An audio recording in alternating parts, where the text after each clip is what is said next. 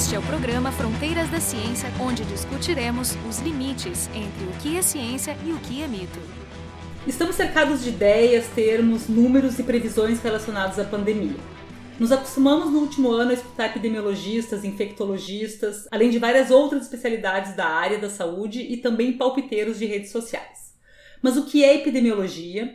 Quando a visão de epidemiologista se torna relevante para tratar questões de saúde pública e quais são os sucessos e os limites desta área da ciência. Para conversar sobre essas questões e sobre o EpiCovid, que é o maior estudo epidemiológico sobre coronavírus no Brasil, o nosso convidado é o coordenador desse estudo, o professor Pedro Alau. Pedro é professor associado da Universidade Federal de Pelotas nos programas de pós-graduação em Educação Física e em Epidemiologia. Ele foi reitor da Universidade, da UFPEL, entre 2017 e 2020 foi membro afiliado da Academia Brasileira de Ciências entre 2008 e 2013 e, apesar da pouca idade, é bolsista de produtividade nível 1A do CNPq. Possivelmente, o mais recente reconhecimento do trabalho dele ocorreu no último mês, agora, em abril, quando o Petrolau foi homenageado pela Assembleia Legislativa do Estado do Rio Grande do Sul, que concedeu a ele a medalha, a medalha do mérito Farroupilha.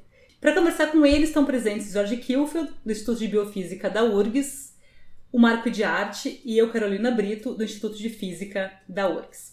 Pedro, o teu CV é super amplo. Né? Eu, dei, eu olhei para preparar essa, essa, essa entrevista e ele tem diversos estudos assim de, de áreas que aparentemente são muito distintas.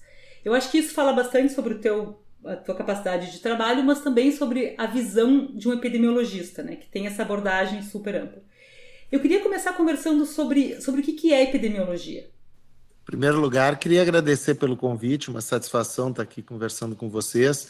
A epidemiologia, se a gente pegar e desagregar a palavra, é estudo das doenças nas populações.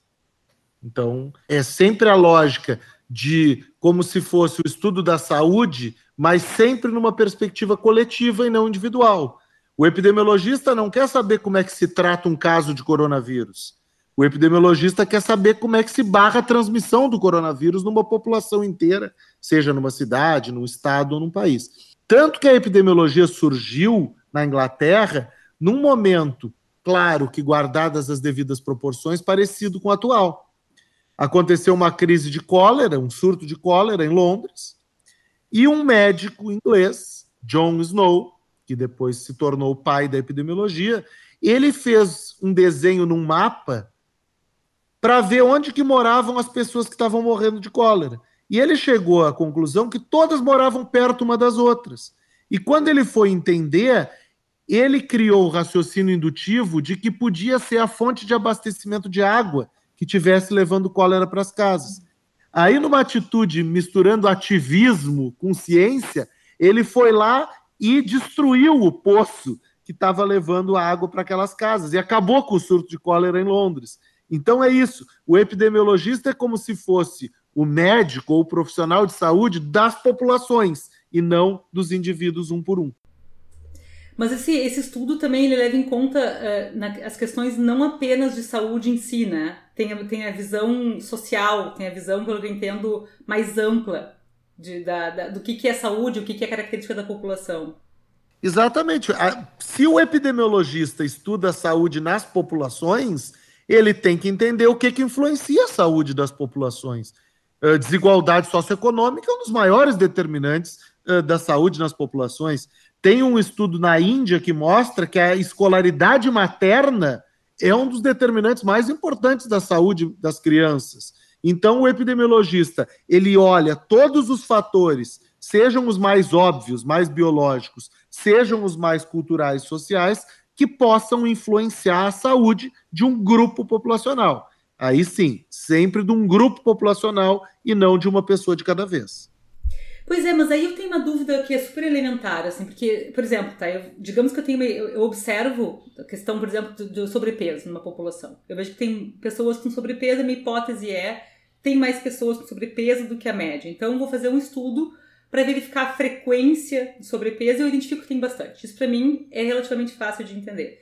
O que eu não consigo entender, assim, é qual é a metodologia que tu fazes, se é possível tu criar hipóteses e dizer assim, não, a população está com sobrepeso por causa da, da, da má alimentação.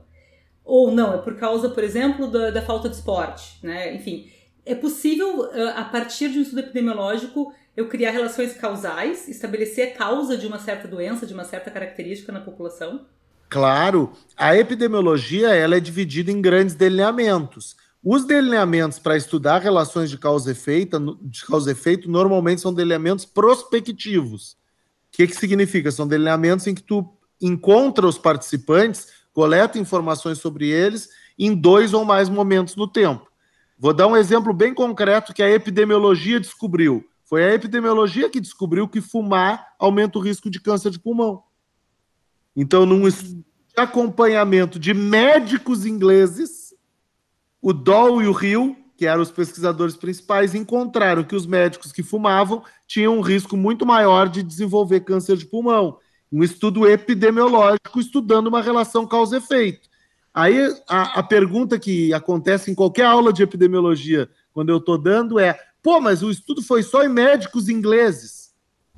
Nesse caso, médicos ingleses é, é uma população boa, porque a relação entre o tabagismo e o câncer de pulmão é tão biológica que se tu tivesse estudando médicos ingleses ou pedreiros uh, da Bolívia, tu ia encontrar a mesma relação. Agora, se eu for estudar, por exemplo, a influência da atividade física sobre uh, doença cardiovascular, infarto, por exemplo, aí faz diferença o contexto.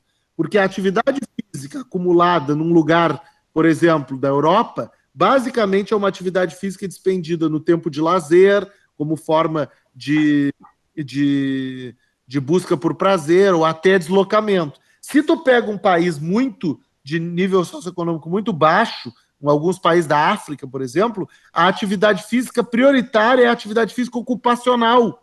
Ainda tem uma atividade física no trabalho que não vai te trazer tanto benefício para a saúde quanto a atividade física voluntária no lazer. Aí eu tenho que fazer estudo epidemiológico em diferentes contextos.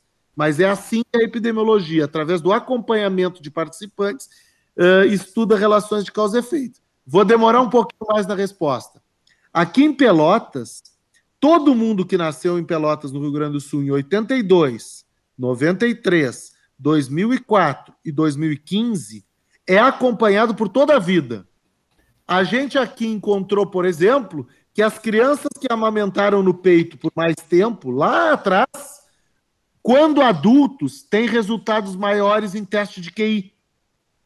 E aí a gente criou, tem um artigo, os colegas aqui do grupo escreveram, e foram entender a literatura, tem plausibilidade biológica por toda a questão dos ácidos graxos envolvidos no leite materno. Então, a amamentação exclusiva no peito aumentando o QI em longo prazo, resultado de um estudo epidemiológico para uma relação de causa e efeito. Não, mas, é, mas, esse, mas esse trabalho de longo prazo ali, essa, essa corte que vocês têm, ela é mundialmente reconhecida. Por exemplo, como é que, como é que se tira a confusão do fato de que a, o aleitamento materno envolve uma proximidade maior entre criança e mãe, enquanto que o não, o não aleitamento podia significar que é uma criança mais abandonada ou, ou que, a, que, a, família não está tão agregada. A, a, gente na epidemiologia normalmente trabalha com a lógica dos fatores de confusão, exatamente como tu explicaste. Em alguns casos, a gente é capaz de controlar fatores de confusão quando a gente conhece-os. Então, por exemplo, a gente pode controlar uma questão que, quando os estudos surgiram, o pessoal disse: ah, mas isso aí é porque as crianças que mamam mais tempo no peito são mais ricas, então elas têm que ir maior, porque elas vão ter mais acesso à educação, etc. A nossa análise é capaz de controlar para isso, porque a gente tem dado detalhado socioeconômico, então a gente faz uma análise de regressão que, explicando para o público leigo, basicamente finge que todo mundo é do mesmo nível socioeconômico e isola o efeito da amamentação sobre uh, a capacidade cognitiva. Agora, o que tu está trazendo, por exemplo, da interação mãe-criança, podendo ter um efeito, é mais difícil de controlar na análise. Embora a gente tenha variáveis sobre isso, é mais difícil de controlar numa análise. Aí vem a necessidade de estudos epidemiológicos de intervenção. E aí surgiram alguns estudos que realmente alocaram aleatoriamente mães para um estímulo maior ao aleitamento materno, porque tu não pode ter o grupo que amamenta e que não amamenta. Experimentalmente é antiético. Mas tu pode ter o grupo que um grupo de pessoas e tu randomiza metade para receber um aconselhamento super intenso de por que, que tem que amamentar, um estímulo maior à amamentação. E tem um estudo parecido, eu não me lembro onde foi, eu acho que na Bielorrússia, experimental, que confirmou o mesmo resultado. Então, tentando isolar e mostrar que é um efeito realmente do leite materno. Mas, claro, o fator de confusão, ele sempre é possível na epidemiologia. Ou, ou seja, nesse caso aí, tu saltou de uma, um, estudo observacional né, para um estudo experimental, um experimento mais, mais ou menos controlado, relativamente controlado. Quer, quer dizer que, assim, resumindo o que tu está falando, tudo tem a ver com a escolha e a qualidade das variáveis que tu mede. Se tiver um bom naipe, tu consegue escapar de vários desses fatores de. É isso. Essa é a arte. Exa exatamente. Por, por isso que eu, que eu falo que a ciência tem sido banalizada, especialmente na discussão de rede social. Uh, todo método científico tem sido muito banalizado. A ciência ela é um processo complexo da seleção das variáveis, da seleção de. Porque uma coisa é tu dizer que uma variável é importante, até identificar que ela é importante. Outra coisa é tu conseguir medir ela bem. Então, às vezes, tu reconhece que uma variável é importante, tu não mede bem, não adianta nada. Então, assim, o processo científico envolve a escolha adequada das variáveis de confusão, a mensuração adequada das variáveis de confusão, a escolha correta do delineamento experimental ou observacional, todos esses fatores a gente está acostumado. Por exemplo, tem muito amigo meu, colega meu da área de atividade física, que está querendo fazer estudos mostrando que pessoas ativas têm casos mais leves de Covid, que é uma hipótese que faz sentido. Tem até um estudo muito bom na Inglaterra que está mostrando isso. Agora, para te fazer isso, tu tem que ter um acompanhamento. Tu não pode perguntar para as pessoas como é que era a atividade física delas antes da pandemia. É super não dá. Então, assim, às vezes uma hipótese relevante, se tu não tem a base de dados suficiente, tu não consegue responder. Pedro, chegando um pouquinho mais agora sobre a questão de doenças, né? E doenças que são transmissíveis por vírus, que é o caso do coronavírus, né? Nosso problema atual. Eu queria entender assim, vírus a gente está sem tem vários por aí, né? E nem todos eles precisam de um olhar do epidemiologista. Por exemplo, me ocorre o vírus da herpes, por exemplo, a gente não está vendo todo mundo comentando na TV sobre esse vírus, né? Quando que um olhar de um epidemiologista passa a ser importante para uma doença viral? Olha, assim, ó, a epidemiologia ela pode investigar, por ela ser mais método do que qualquer outra coisa, ela pode investigar qualquer questão relacionada à saúde, inclusive herpes. Ah, a questão é a necessidade de uma atenção epidemiológica maior, ela se justifica em caso de epidemias, por exemplo, quando tem um surto num determinado local, e aí a gente pode classificar o SARS e o MERS lá atrás como exemplos bem concretos de epidemias localizadas, e, obviamente, em pandemias, que é uma epidemia generalizada. Aí a epidemiologia acaba entrando muito nas áreas específicas, por quê? Porque o conhecimento epidemiológico é essencial para a gente compreender a doença, a dinâmica de transmissão, e também para a gente ajudar a barrar a transmissão. Uma das críticas maiores que eu faço à abordagem da pandemia, tirando o negacionismo, porque o negacionismo eu acho que ele merece ser estudado por si só, é também entre os bem intencionados no enfrentamento da pandemia do Brasil, tirando os negacionistas extremos, também tem um erro de abordagem, que é a utilização de uma abordagem clínica ao invés de uma abordagem populacional. O que, que é a abordagem clínica? A abordagem clínica é achar que tu vai resolver uma pandemia faz, abrindo mais leito de UTI, abrindo hospital de campanha, comprando mais oxigênio, etc. Claro que essas coisas não. A gente não. Eu não estou criticando que isso seja feito, mas isso tem um limite, porque o crescimento exponencial que uma epidemia, no caso uma pandemia, é capaz de trazer é praticamente infinito, e tu não vai ter profissional para operar todos esses leitos. Tu não acaba uma pandemia fazendo isso, tu acaba uma pandemia incessando ou diminuindo drasticamente a transmissão do vírus. E aí é uma abordagem populacional. É com uso de máscara, é com lockdown. Então são as medidas mais populacionais. Então eu acho que além do negacionismo, o Brasil tem um problema grave aí de uma abordagem sempre clínica e não populacional para o coronavírus. E chegando mais então neste, no, no caso do, do, coronavírus, né? Queria conversar sobre o, sobre o EpiCovid-19, que é o estudo que tu coordenas aí na, na UFPEL. É, eu queria entender assim, qual é o principal objetivo de um tal estudo. Olha, o EpiCovid ele foi desenhado para saber a real dimensão do coronavírus no estado e depois no Brasil, porque nós somos convidados a expandir o estudo para o Brasil inteiro, e o quanto isso vai mudando ao longo do tempo. Então a ideia é, em cada fotografia que a gente tira, ou seja, em cada momento que a gente vai a campo, saber como é que está a situação naquele momento e como que ela se compara com algum tempo atrás. Tem uma premissa básica do EpiCovid, que foi o motivo dele ter nascido, que é o logotipo do projeto, que é o desenho de um iceberg. Quando a gente criou o, o EpiCovid, a gente tinha uma percepção baseada nos dados da Itália, especialmente, até mais do que nos da China, porque os da Itália, os que estavam bombando na época, de que tinha alguma coisa errada com as estatísticas do coronavírus. Porque não fazia sentido. Teve momentos na Itália que tinha 12 mil casos e, não me lembro, 800 mortes. Não pode, não pode esse vírus matar 10% quase das pessoas que se infectam, 8%. Se for isso, vai dizimar a população mundial. Então a gente achava, olha, tem mais casos na, na comunidade que não estão aparecendo na estatística oficial. Então o EpiCovid veio com essa, com essa intenção de quantificar essa coisa que a gente pode chamar, embora não seja tecnicamente perfeito, de subnotificação.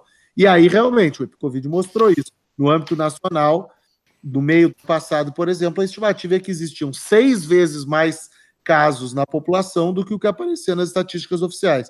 Então, foi assim que o EpiCovid surgiu, com essa premissa básica, para que a gente tivesse informação de qualidade para monitorar a evolução da pandemia no Brasil. Nem nos nossos piores pesadelos nós poderíamos imaginar que a resposta governamental seria tão vexatória e desprezaria tanto a importância da informação epidemiológica. Eu, eu até gosto de falar uma, fazer uma analogia com o futebol, né? Quando, quando, existe um campeonato, um campeonato mundial, se fala, se fala do time, se entrevista o técnico umas três vezes por, por dia, a gente só quer saber o que o técnico está pensando. E aí a gente imaginaria assim, numa, numa epidemia que está matando tanta gente, né? Eu esperaria que tu fosse entrevistado três vezes o tempo todo, todo mundo queria saber o que os resultados do, desse, desse, desse estudo, é só isso que importaria, só isso que tinha que aparecer na TV, né?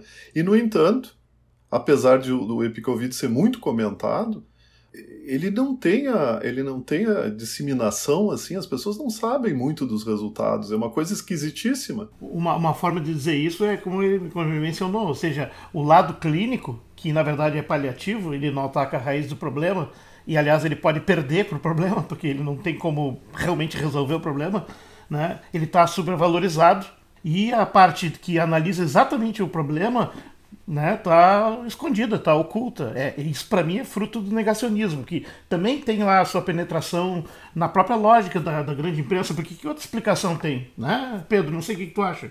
Não, eu queria comentar sobre esse tópico que o Marco trouxe, porque eu acho que ele traz, nos traz a uma ótima reflexão. Esse cenário de o Epicovid estando em evidência e mostrando seus resultados diariamente, ele precisaria muito de um apoio do governo.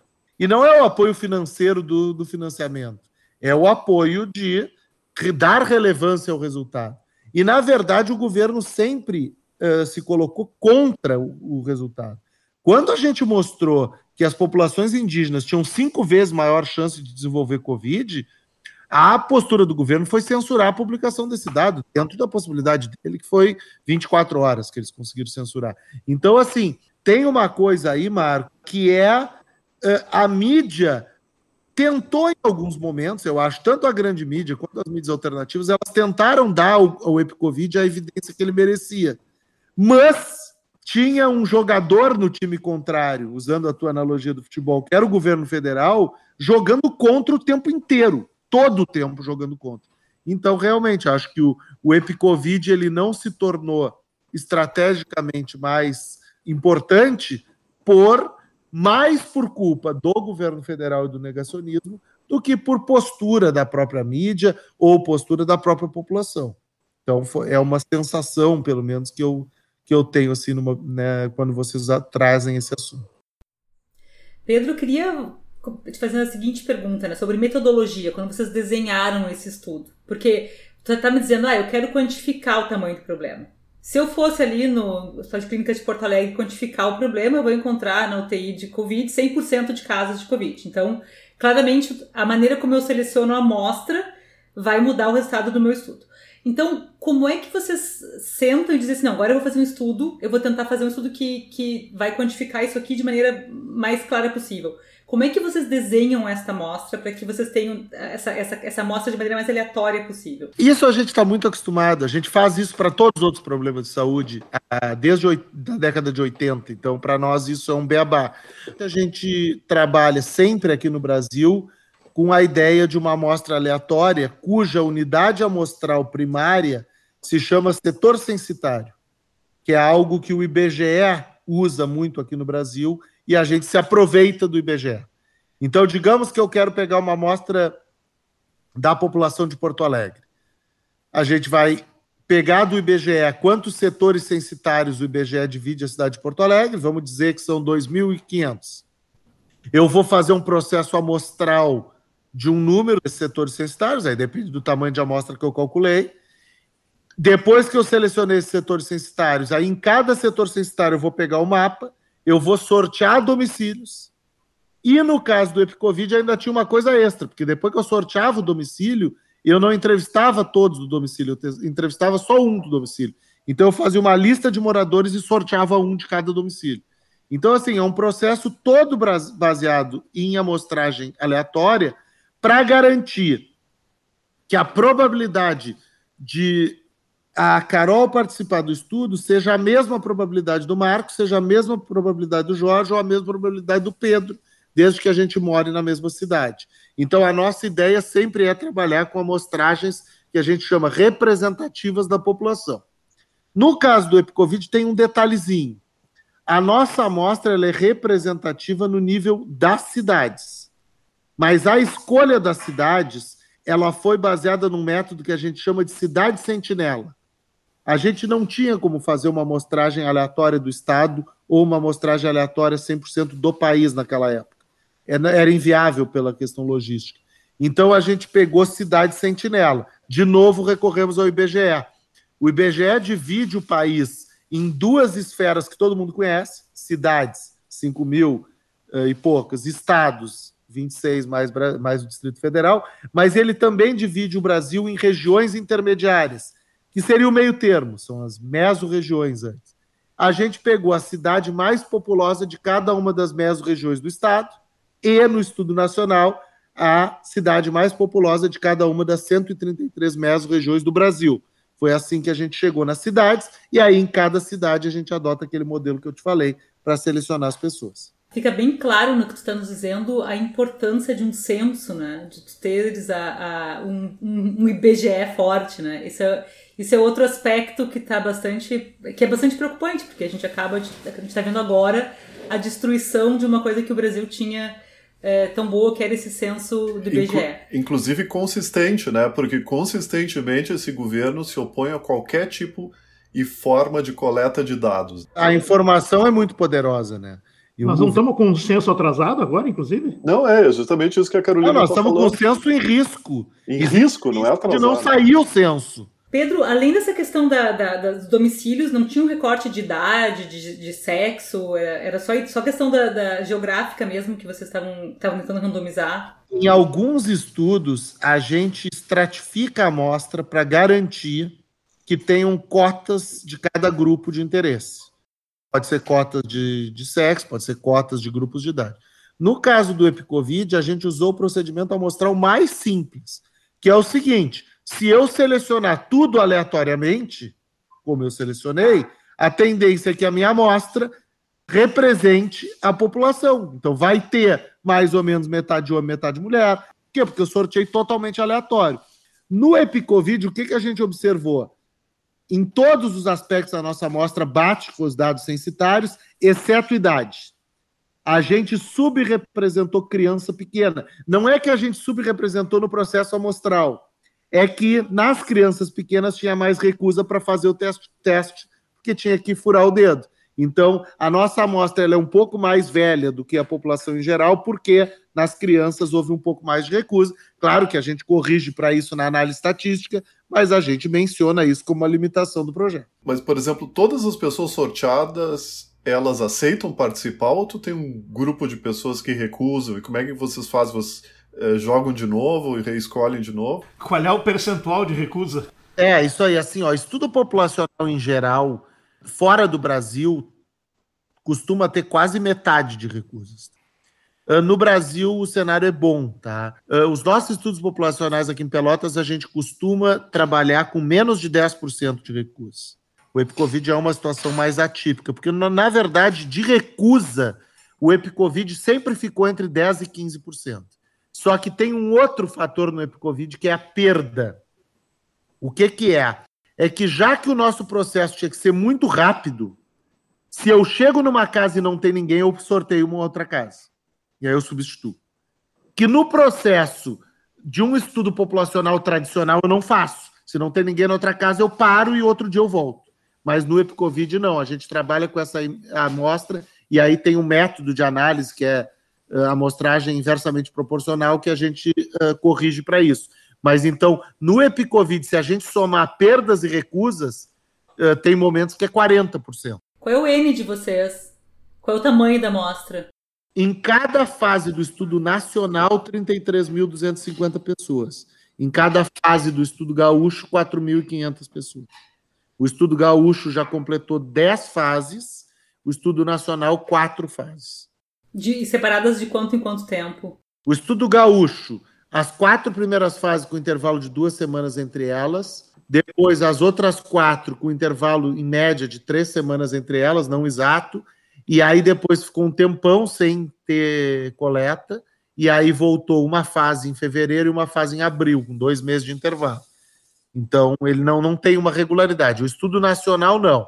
Foi três semanas, foi duas semanas de intervalo entre cada uma das três primeiras etapas. Aí o governo cancelou o financiamento, e aí depois teve uma quarta fase final de agosto, então dois meses depois, e até hoje a quinta fase. Nós estamos aí tentando fazer uma quinta fase com o pessoal de São Paulo. Isso, isso tem a ver, então, com esse, esse fator que tu menciona, é o tempo, né? Ou seja, é uma outra decisão em que, digamos, qual é a escala de tempo que tu quer ter dados, que vai depender da velocidade de transmissão, da evolução da, da pandemia. Se é uma pandemia ou uma epidemia mais lenta, não precisaria fazer tão rápido, é isso? Tem um ca caos aí, Jorge, que é legal de comentar aqui. É, quando eu desenhei o protocolo do EpiCovid a primeira vez num pedaço de papel, e os jornalistas do mundo inteiro no mundo inteiro é exagero, mas os jornalistas do, do meu país, muitos brasileiros, se indignam que eu botei isso fora, que é aquela típica coisa. Eu nunca imaginei que o Covid ia se tornar o que tornou, vamos admitir. Então eu desenhei, depois que eu passei para o computador, eu botei no lixo. Mas quando eu desenhei a primeira vez, eu desenhei assim, seis fases aqui no Rio Grande do Sul, com uma semana de intervalo entre elas. Por quê? Porque baseado no que aconteceu na China, eu achei que a epidemia ia ser curta. Pelo menos a primeira onda ia ser curta. Então, assim, a gente tem que tomar essas decisões com base nas melhores informações que nós temos no momento. Se eu soubesse que essa onda no Brasil ia demorar tanto tempo, eu certamente, se fosse o estudo nacional, eu teria de desenhado com pelo menos aí dois meses de intervalo entre as coletas. É, é agora mudou a lógica. Eu também não podia adivinhar que o governo ia tirar o dinheiro, né?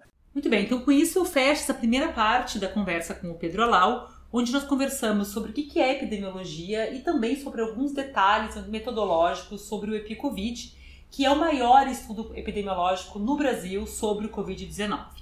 O nosso convidado foi o Pedro Alau, que vai continuar nos contando mais detalhes e os resultados do EpiCovid no episódio seguinte, onde nós focaremos também em alguns detalhes, né, para entender melhor como é que como é que a gente faz um estudo dessa magnitude. O Pedro é professor associado da Universidade Federal de Pelotas, tem vários títulos e ele também é coordenador do EpiCovid. Para conversar com ele estavam presentes o Jorge Kilfeld, do Instituto de Biofísica da URGS, o Marco de Arte e eu, Carolina Brito, do Instituto de Física da URGS. O programa Fronteiras da Ciência é um projeto do Instituto de Física da URGS.